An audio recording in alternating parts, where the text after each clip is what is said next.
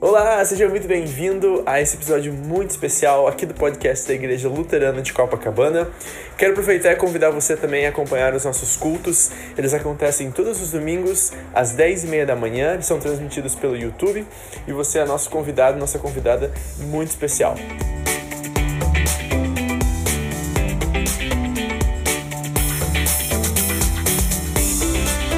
Muito bom estar de volta. Depois de um tempo abençoado de férias, quero agradecer a todos que estiveram conduzindo o culto nos últimos fins de semana. E é uma honra retornar a esse lugar, muito especialmente a esse lugar singelo aqui, com a responsabilidade de trazer a palavra de Deus para esta igreja com tanta fome de compreender a palavra de Deus Alguns vão lembrar que algum tempo atrás eu anunciei que este ano de 2021 nós estaríamos especialmente estudando o Evangelho de Marcos, que é o livro deste ano do calendário litúrgico. Nós já tivemos algumas mensagens de Marcos no mês de janeiro e hoje daremos sequência. Marcos 1, 29 a 45. Marcos é provavelmente o primeiro evangelho a primeira biografia que foi escrita sobre Jesus, Marcos é muito direto, ele, ele, ele, é, muito, ele é muito no ponto, e ele está muito preocupado em poucas palavras dar-nos testemunho de quem é Jesus, o que Jesus veio fazer e como isso nos afeta. E no texto de hoje, que é o primeiro capítulo de Marcos, Marcos 1, nós já vemos Marcos fazendo isso dando claramente alguns pontos essenciais da identidade de Jesus.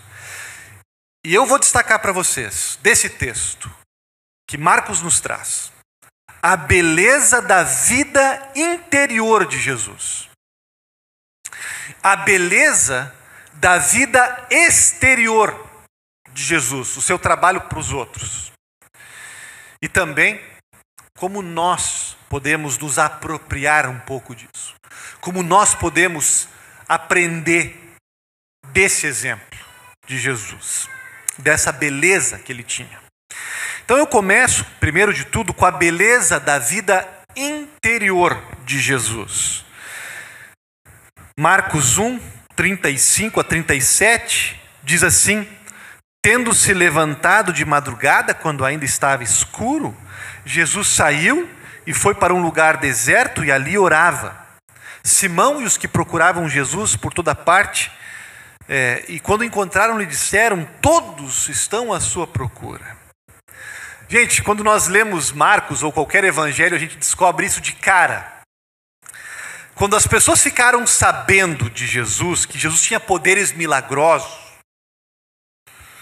a reação delas foi arrasadora. Jesus virou uma celebridade da noite para o dia. Todos queriam uma consulta particular com ele. Todos queriam marcar um horário com ele. Os discípulos estão certos, estão dando um reporte aqui para nós. Mestre, todo mundo está procurando por você. Ele não podia, como disse o texto, entrar em alguns lugares, tinha que ficar perambulando pelo deserto. Tal era a reação instantânea e arrebatadora das pessoas querendo querendo um tempo com Ele. Qual é a resposta de Jesus para um momento como esse, de extrema ocupação, tremenda oportunidade para fazer crescer o seu grupo, os seus índices de audiência, para aproveitar a onda de produtividade? Qual é a resposta de Jesus? Ela é bem diferente que a resposta que a gente dá. Quando a gente está numa fase, estou falando de forma genérica, a gente está numa fase de intensa popularidade, intensa produtividade. Nós agarramos a situação e queremos fazer mais. Queremos aproveitar e espremer ao máximo aquela oportunidade para fazer mais. As primeiras coisas que a gente faz, num tempo assim de, de muita ocupação, de muita produtividade, é deixar de lado o nosso tempo pessoal, a nossa vida interior, nosso cuidado com a nossa espiritualidade, com a devoção, com a oração, com o culto, com o estudo bíblico, com a igreja. A gente vê isso se repetir aqui no Rio de Janeiro o tempo todo. Muitos que chegam aqui no Rio de Janeiro, é, ou que são aqui do Rio de Janeiro, mas quando chegam em determinado patamar, quando recebem determinada oportunidade profissional, educacional, social aqui no Rio, quando isso aumenta, a vida interior, muitas vezes, é deixada de lado. A resposta de Jesus, gente, é tão diferente. Quanto mais, vocês viram? As exigências da sua popularidade, da sua produtividade cresciam, mais ele orava. Quanto mais o seu projeto prosperava, maior se tornava o espaço que ele dava para Deus na vida dele. Mais capricho e atenção ele dava na sua vida interior. E esse fato nos permite concluir duas coisas, gente. A primeira, a suprema prioridade da nossa vida interior. Vejam o que Jesus faz. Cedo de manhã, quando ainda estava escuro, Jesus se levantou e foi orar num lugar solitário.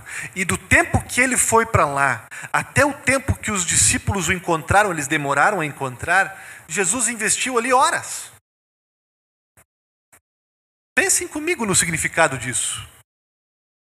Se vocês e eu, que somos frágeis, que somos limitados, né, imperfeitos, e Jesus é o Filho de Deus, se ele entendeu que precisava mais oração, na medida que ficava mais famoso, na medida que ficava mais ocupado, quanto mais nós precisamos. Se Jesus pensa que é importante, se Jesus enxerga a vida interior como prioridade, se quanto mais suas responsabilidades aumentam, mais aumenta a sua vida de oração, como é que nós nos atrevemos a viver de um jeito diferente? De onde nós aprendemos isso? A deixar de lado a vida interior. O exemplo de quem nós estamos seguindo? Olhe para Jesus em Marcos 1 e se dê conta. E se você não quiser nem olhar para Jesus, olhe para a maioria dos estudiosos de qualquer cultura. Todo mundo bate na tecla. Vida espiritual, espiritualidade. Nas palavras do escritor Will Herbert, que é um escritor, que é um intelectual, o homem é homo religiosus, latim. Ou seja, por natureza religioso. Tanto quanto ele precisa de comida para comer e ar para respirar, ele precisa de uma fé para crer. Nada é mais importante. Nada da vida com Deus pode ser procrastinado, subutilizado. Não existe. E Jesus está nos ensinando isso. Maior prioridade. Veja a importância da vida com Deus, da vida interior, do culto, da oração.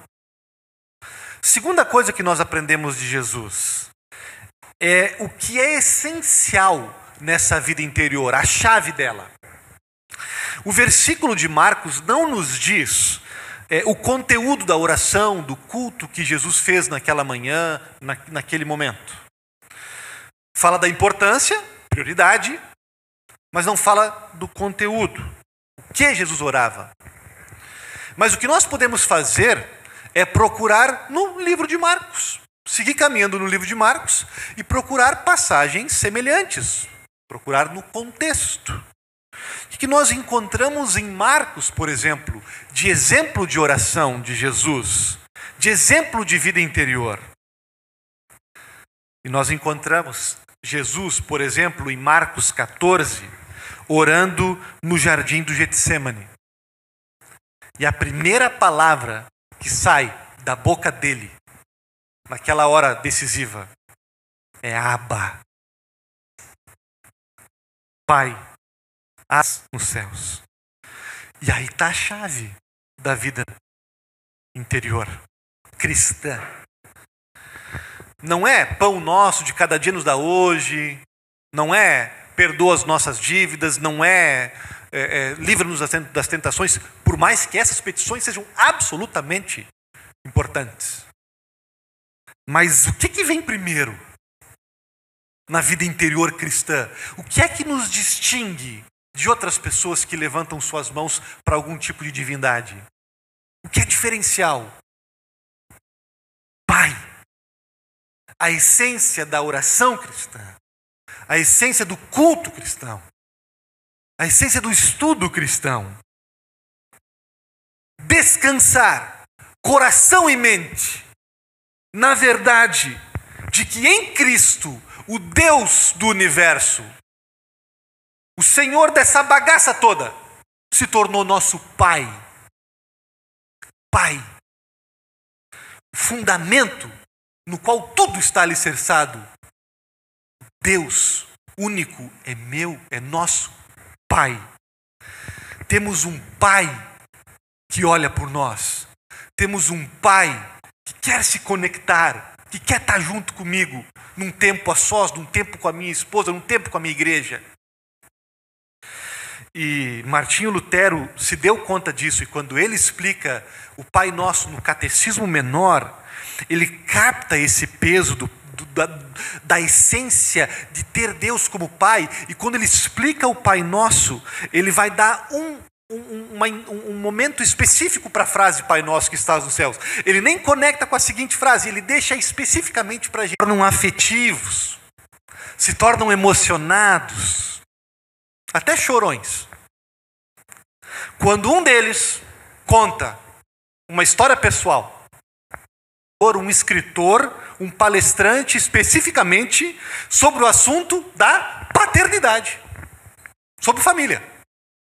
E ele é bem famoso hoje, faz palestras, tem livros escritos, está nos programas de televisão, falando da importância de um pai presente, de um pai ali junto com a família, a importância no desenvolvimento de uma criança, de um pai presente, e a importância na estrutura familiar de um pai.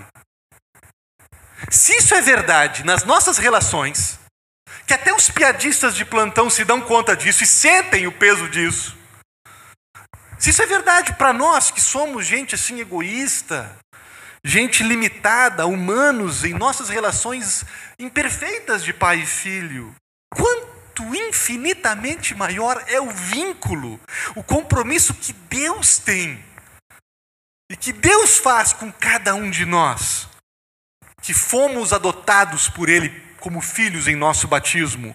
Quão muito mais apaixonado, quão muito mais abnegado, quão muito mais devotado é Deus como nosso Pai. E é isso que Jesus busca em primeiro lugar, quando ele se retira para orar. É a chave da vida interior. É isso que ele persegue: encontrar e encontrar-se com esse Pai. E é tocante a gente acompanhar nos evangelhos a relação deles dois. Porque no começo de Marcos, um pouquinho antes do texto que a gente leu, tem o batismo de Jesus. Quando a gente conhece a história, o Espírito Santo desce sobre ele e o Pai abre as cortinas do céu e grita: Este é o meu filho, em quem eu tenho prazer. Está aí o meu filho, e a oração de Jesus já é uma resposta para esse grito do Pai no batismo. A vida interior cristã, pelo menos na perspectiva luterana, é uma resposta a esse amor que o Pai tem por nós. Está ali a minha filha, está lá o meu filho, que me dá prazer, quem eu amo incondicionalmente. Jesus e a nossa vida interior é a resposta do amor do Pai.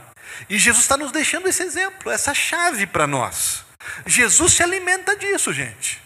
De manhã cedo, para enfrentar o chefe, para enfrentar as dificuldades do dia, as demandas.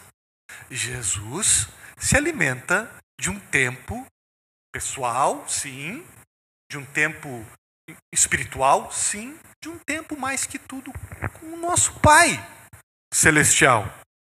A alegria da sua vida que o carrega no dia a dia.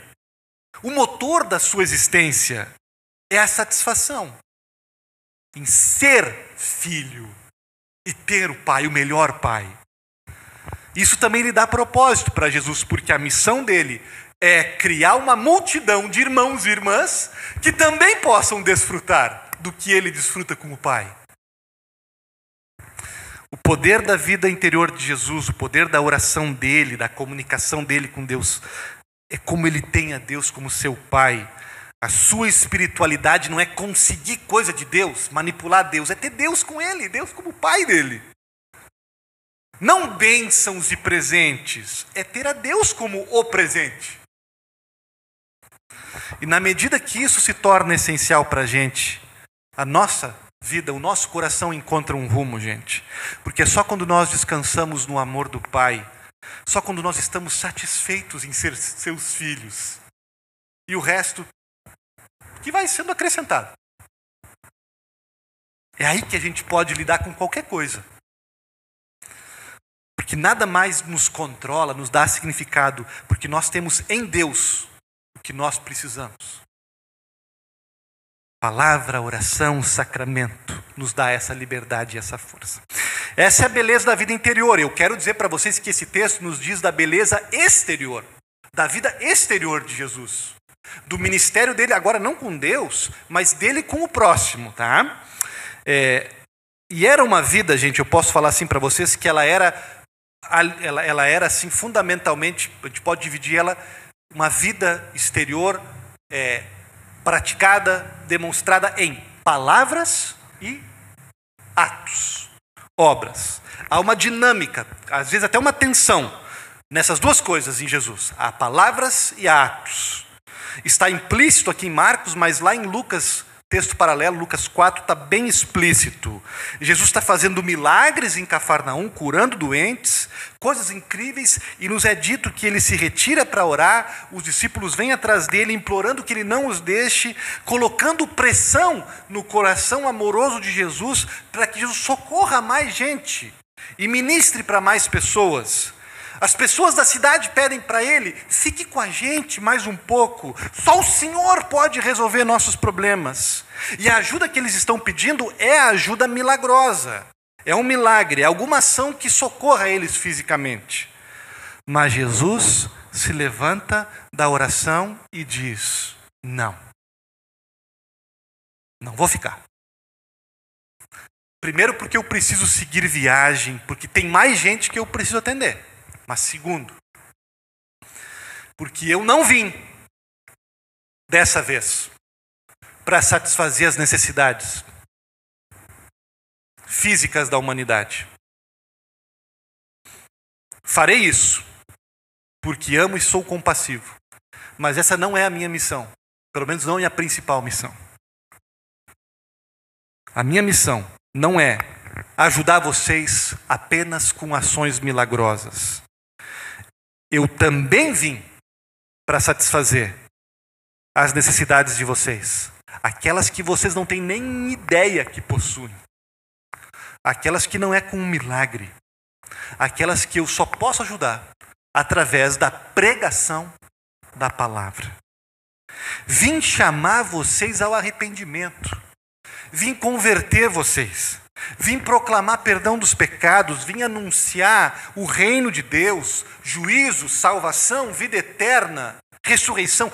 Não vim apenas para alimentar o faminto e curar o doente, vim para anunciar a palavra de Deus. Lei e evangelho. Ministrar através de ações, quando ele pregava a palavra, ele lidava com necessidades que nem todo mundo reconhecia que não se davam conta. Quando Jesus dizia: se arrependam, bem-aventurado os pobres de espírito, vai, não peques mais, ofereça outra face. Quem é o teu próximo? É preciso nascer de novo.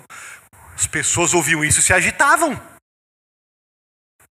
Porque expunha, gente, a insuficiência delas.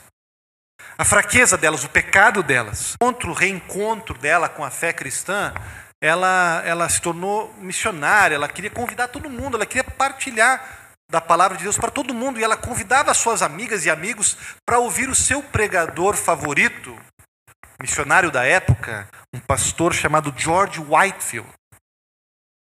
Muitos recusavam.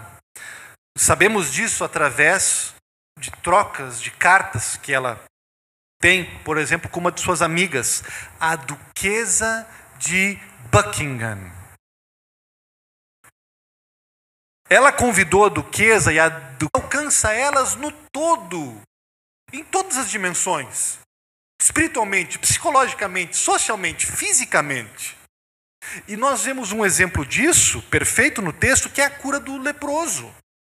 Um leproso nesse texto vem e aparece implorando Jesus: Senhor, se o senhor quiser, me limpe dessa doença. E Jesus diz: Quero, seja limpo. A lepra deixou o homem e ele foi curado. E a lepra é significativa, gente, porque a lepra não era apenas uma doença física da pessoa. Ela não apenas destroçava o corpo, ela te destruía no todo.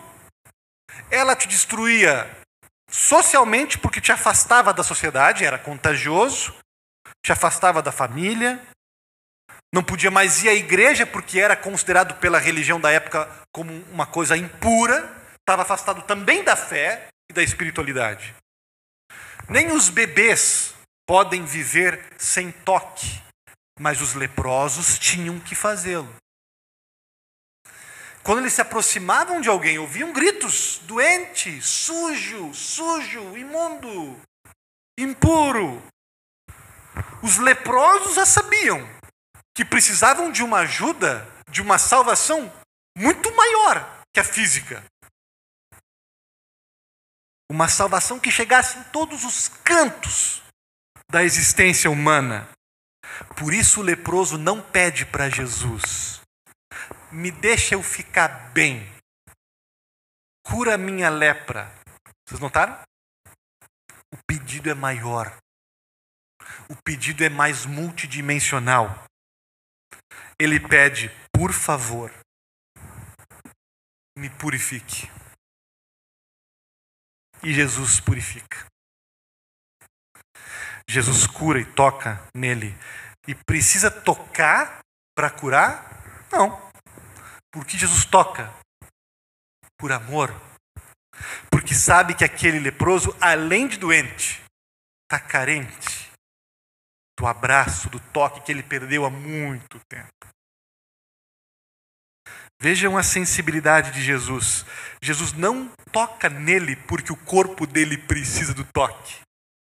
Jesus toca nele porque a alma dele precisava. Cheio de compaixão, diz o texto, literalmente. Diz que Jesus era movido nas profundezas do seu ser.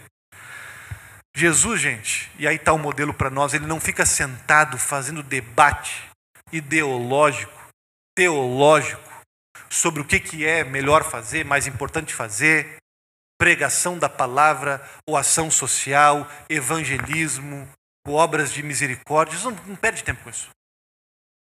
É os dois. É os dois. Em algum momento ele prioriza um, em algum momento ele prioriza o outro, mas é os dois. O tempo todo, os dois. As necessidades, Jesus em compaixão olha para a pessoa e ajuda onde ele enxerga a necessidade, porque é isso que a misericórdia faz. Não fica fazendo debates. Está precisando de uma ajuda aqui? Aqui eu ajudo. É ali? Ali eu ajudo. Está tudo bagunçado? Pois então eu vou pregar a palavra, sendo um bom amigo, te ajudando nas tuas necessidades físicas. É de um ouvido que você precisa, é um ouvido que você vai ter. É de um conselho que você precisa, é de um conselho que você vai ter. É de um abraço que você precisa. É de uma oferta que você precisa. É isso que você vai ter. É como Jesus ministrava. Isso tem, gente, implicações coletivas, como igreja, nós temos que cuidar das duas coisas: pregação da palavra e misericórdia uns pelos outros, misericórdia no mundo. Isso tem implicações também pessoais, gente. Porque tudo isso que Jesus está nos ensinando e nós estamos vendo é além de uma demonstração de quem ele é, um convite para nós seguirmos a ele, imitá-lo a ele. Porque Paulo tem a audácia de dizer que esse Cristo, com esse caráter belo, perfeito, pleno, que ajuda em todas as necessidades da pessoa, esse caráter de Cristo pode ser construído na gente, aos poucos, por obra do Espírito Santo. E Marcos também tem essa audácia, porque diz assim: Declaro o Senhor, eu declaro a vitória. Ele não diz, eu arrisquei tudo para estar aqui, o Senhor tem a obrigação de me dar atenção. Se o Senhor não fizer nada, Ele não manipula, podem me matar, podem isso, podem aquilo, Ele diz. Se o Senhor achar que deve, faça. Que Ele está dizendo, eu confio no Senhor. Eu vim até o Senhor e eu estou desesperado. Eu não tenho nada a perder. Eu estou nas Suas mãos. E eu não vou lhe dizer o que, que o Senhor tem que fazer, que é como a gente faz para Deus. Ele não diz nem qual é a necessidade dele, qual é a vontade dele, quais são os sonhos dele, as aspirações dele. Respeitosamente lhe peço, se o Senhor puder e quiser, me purifique. O leproso soltou todas as suas condições. Uma postura que está quase em extinção hoje em dia. Porque como a gente vê hoje em dia as pessoas se aproximando de Deus, da igreja também, e elas se aproximam perguntando, tá, mas qual é a tua posição sobre isso? Elas se aproximam de Deus dizendo, antes de eu te aceitar, eu quero saber se o Senhor vai resolver meus problemas. Antes de eu caminhar contigo, eu quero saber se o Senhor vai dar resposta para todos os meus dilemas. Se o Senhor vai me dar uma vida melhor do que o que eu estou vivendo. Não é? As pessoas se aproximam com um saco de condições. E aí a gente quer saber mais do que Deus mesmo sabe. Sobre tudo, sobre o mundo, sobre a gente. E a gente nunca vai saber. O leproso parece ter se dado conta disso. Ele está em pedaços, mas parece que ele está muito inteligente. E com a postura de humildade que Deus acolhe se o Senhor é o Senhor do universo, eu abdico do meu direito de decidir o que é melhor para mim. E eu me coloco inteiramente aqui de joelhos, à sua mercê. Aqui no Rio de Janeiro, em meio a duquesas, senhorias, elites, celebridades, quem está disposto a ser um leproso? A chegar perto de Deus de joelhos se o Senhor quiser,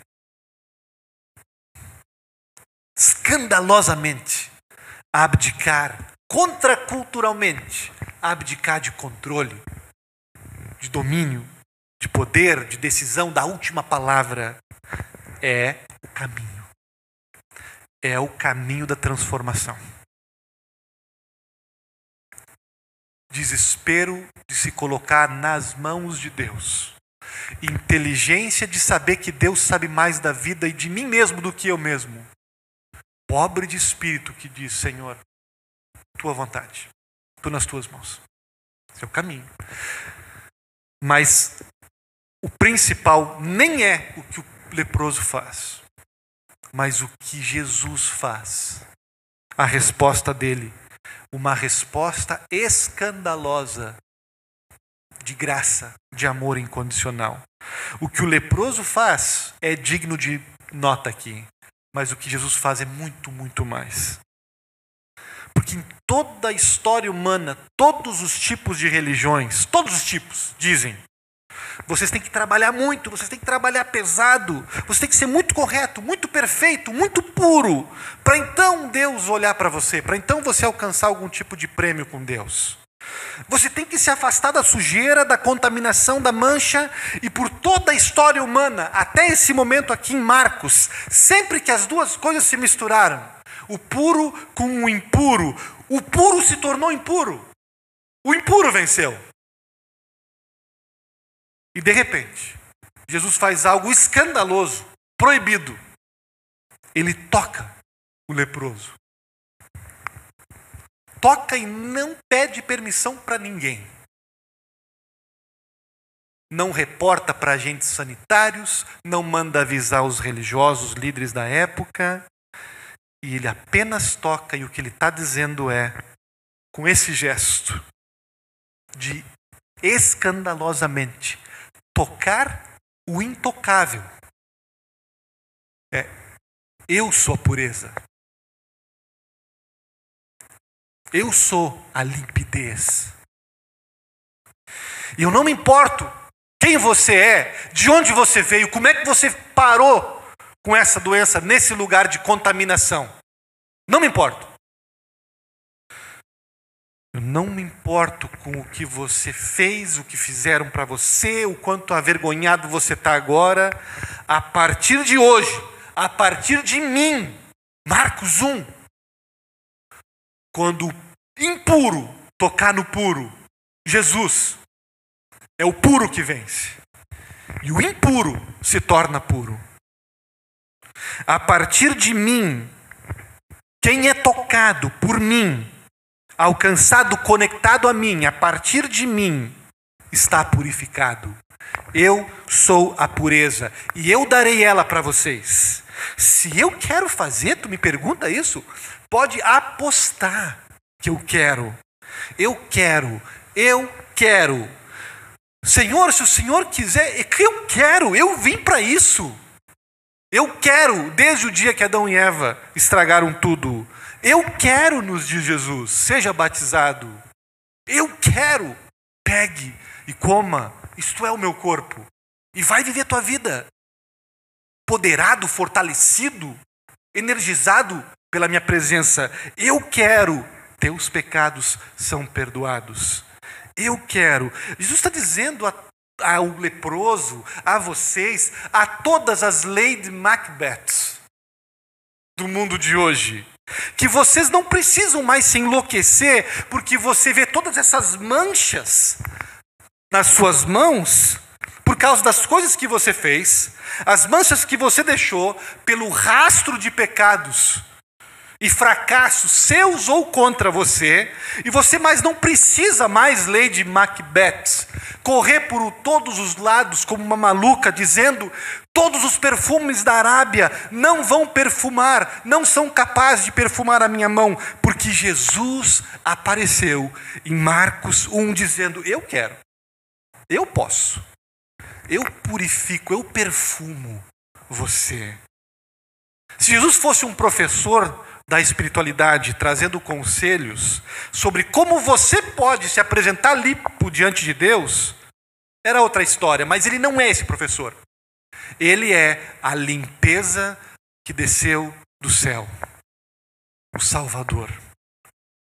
E através dele, nós estamos e estaremos limpos diante de Deus, bem vestido, cheiroso, sem mancha, com o cheiro do perdão exalando, com o cheiro da santidade de Cristo em nós. O leproso pode, o Alexandre pode, a Helena pode, qualquer um pode. Até eu posso. Como é que Jesus pode nos prometer e garantir isso, gente? Notem o que acontece no final, porque é, bem legal. Jesus diz para o cara: não fala para ninguém, né? O que, que, ele faz? Ele faz o contrário. Ele vai e fala para todo mundo. Ele, é, o cara é, desobedece Jesus. É, ele é quase um exemplo da gente, né? E como resultado, eles trocam de lugares. Porque o leproso tinha que viver no deserto. Só que ele agora vai para cidades contar a notícia que ele está curado por Jesus. E Jesus, que queria ir para cidades, agora não pode. Porque tem que ficar do lado de fora. Vocês viram o final do texto? Jesus quer entrar na cidade e não pode porque tem uma aglomeração de gente esperando por ele. E isso, gente, é irônico, porque não deixa de ser um sinal do que vai acontecer no último momento de Marcos, que é Jesus sendo crucificado, Jesus trocando de lugar com a gente, indo à cruz em nosso lugar, fora da cidade, fora dos muros, no depósito de lixo de Jerusalém. Ali ele toma o lugar, não apenas do leproso, mas de todos os pecadores. Ele é um pariá, um impuro, um excluído para que nós sejamos aceitos. Ele que não conhecia pecado se tornou pecado para que nós nos tornássemos justiça de Deus. A nossa sujeira sobre os ombros de Cristo, para que a sua limpeza fosse outorgada a nós. Essa é a chave de tudo. Quer ter um tipo de vida interior como Jesus teve? Focada, que prioriza o contato diário com o Pai? Como é que você sabe que Deus não é teu patrão, mas é teu Pai? Porque Jesus fez o que fez, porque ele trocou de lugar com a gente na cruz. E ali nos salvou, nos perdoou, nos purificou. Admire e viva a partir desse amor de Jesus. Deixa o Evangelho, a graça te dirigir. É, a humildade do leproso, mas especialmente o amor de Jesus Cristo. Olhe para Jesus. Deixa ele tocar você hoje e sempre. Siga-o e faça o que ele fez. Amém.